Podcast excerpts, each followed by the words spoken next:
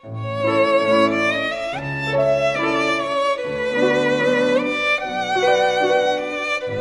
爱的宝贝儿，你好，我是小雪老师，欢迎收听小雪老师讲故事。也感谢你关注小雪老师讲故事的微信公众账号。下面呢，小雪老师给你讲的绘本故事名字叫《龙与城堡》。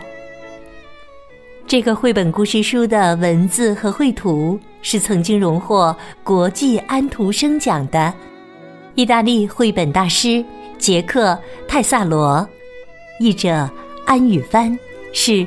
安徽少年儿童出版社出版的。好啦，故事开始啦！龙与城堡。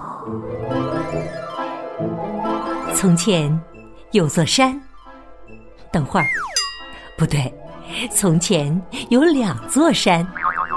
一座山上有条龙。另外一座山上有座城堡。假如其中一座山上有什么动静，另一座山上就会马上知道。补充一句：这座山上的龙大的惊人。当他站起来的时候，天上所有的星星都会被他搅乱。天文学家看到混乱的星空，惊讶的喊道：“哎呀！”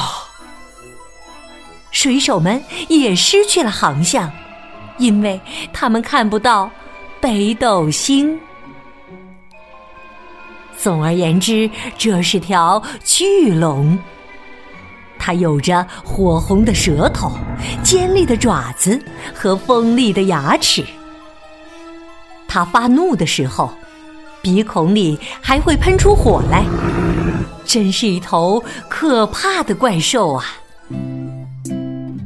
不过，他的内心不像外表这样凶残。我跟那些怪兽可不一样。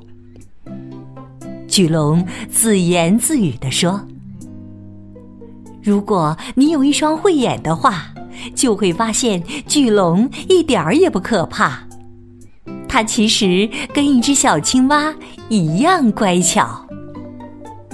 对了，在故事的开头我说过，另外一座山上有座城堡。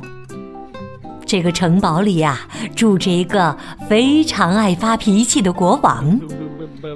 他没有一刻不在他的塔楼上生气。早上醒来的时候，他在生气。穿衣服的时候，他在生气；看着周围的时候，他在生气；就连在挠肚子的时候，他也在生气。这一天，他把哨兵叫过来：“ 哨兵，你快告诉我，我很着急啊！我想知道那条龙到底想干什么呀？你告诉我。”如果他打过来了，我们该怎么办呢？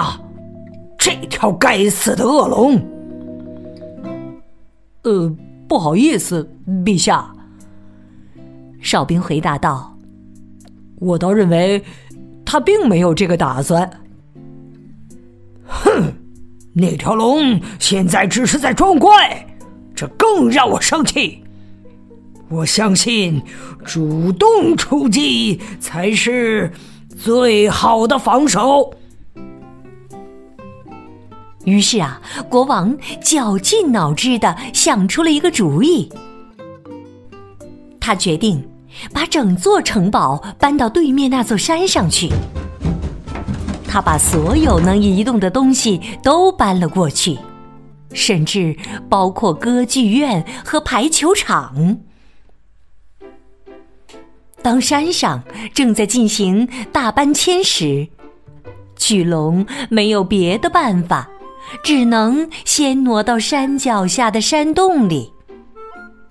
他躲在黑暗里，找不到吃的东西，不时还有脏兮兮的垃圾从山上掉下来，砸在他的脑袋上。巨龙悲伤的抬头看着山上，最后，巨龙再也受不了这样的吵闹了，他决定不再默默忍受。看到这里，你也许会认为他要发怒了，把那些人都吃掉。然后喷出火来，把一切都烧光，最后得意的仰天大笑。但是，他并没有这样的念头，他只想安静的离开，悄悄的飞走。于是，他从山洞里慢慢挪了出来。可是，我们之前说过。这条巨龙实在是太大了，大概有好几百吨重。这样，它可没法安静的离开。它只是稍微挪动了一步，山顶上的钟楼就跟着摇晃的咚咚作响，小狗们汪汪的狂叫，青蛙们也吓得呱呱乱跑。山上就像经历了一场大地震，所有的东西都被打翻了，牛奶也洒在黄油上。哼，这条怪兽在挑衅我们呢！国王火冒三丈的大喊，他派出所有的士兵来对付这条可怕的巨龙。杀掉巨龙可是一等功啊！当他们来到巨龙面前的时候，就要由最英勇的士兵来砍下巨龙的脑袋。我是第一个到的，当然由我来动手。滚滚滚到一边去！明明我到的比比你早。整齐的队列一下子乱了。士兵们不服气的相互推搡着，还有人骂骂咧咧的说着难听的话。这可不像大妈们在菜市场买菜时的小吵小闹。这些人呐，可都是高大魁梧、身披盔甲的战士啊！没过多久，口头上的争执就变成了一个个耳光。似乎这才是解决问题的最好办法。一名士兵大叫起来，另外一名士兵把他推在地上。不一会儿，真正的战争爆发了。事情一旦开始，就没办法挽回了。毕竟开始容易，结束难嘛。在一片混战中，带头的将领不知道被谁一拳砸中了鼻子，这一拳打得他头昏眼花，眼前直冒金星儿。这场战争愈演愈烈，好像永远都停不下来了。春天来了，又悄悄过去了。士兵们还在打仗，不过已经没有人记得战争的起因了。巨龙看着眼前的一切，不一会儿就觉得无聊起来。其实他还有一点点愧疚，但最后还是无聊的打了个哈欠。呃，不过呀，巨龙的哈欠可不是什么小哈欠，这可是一条龙的哈欠。它鼻子里喷出的火焰，把下面的战场全烧着了。所有的士兵和普通百姓，像煮开了的咖啡一样，飞溅的到处都是。他们尖叫着四散逃跑了。巨龙本想给他们赔礼道歉，不过他想了想，还是决定离开。他飞到对面那座山上，凿了一个山洞，在里面住了下来。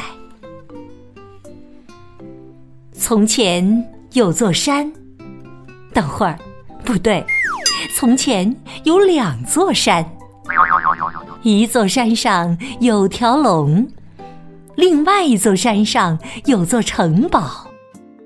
城堡里都是被烧伤的人们，他们深深记得自己被巨龙烧伤的情景，所以这些人现在非常安分的待在这座山上。至少五分钟前就是这样。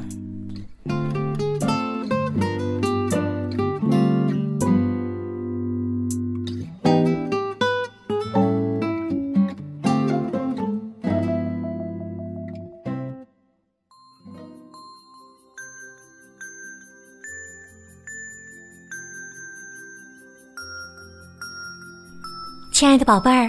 刚刚你听到的是小学老师为你讲的绘本故事《龙与城堡》。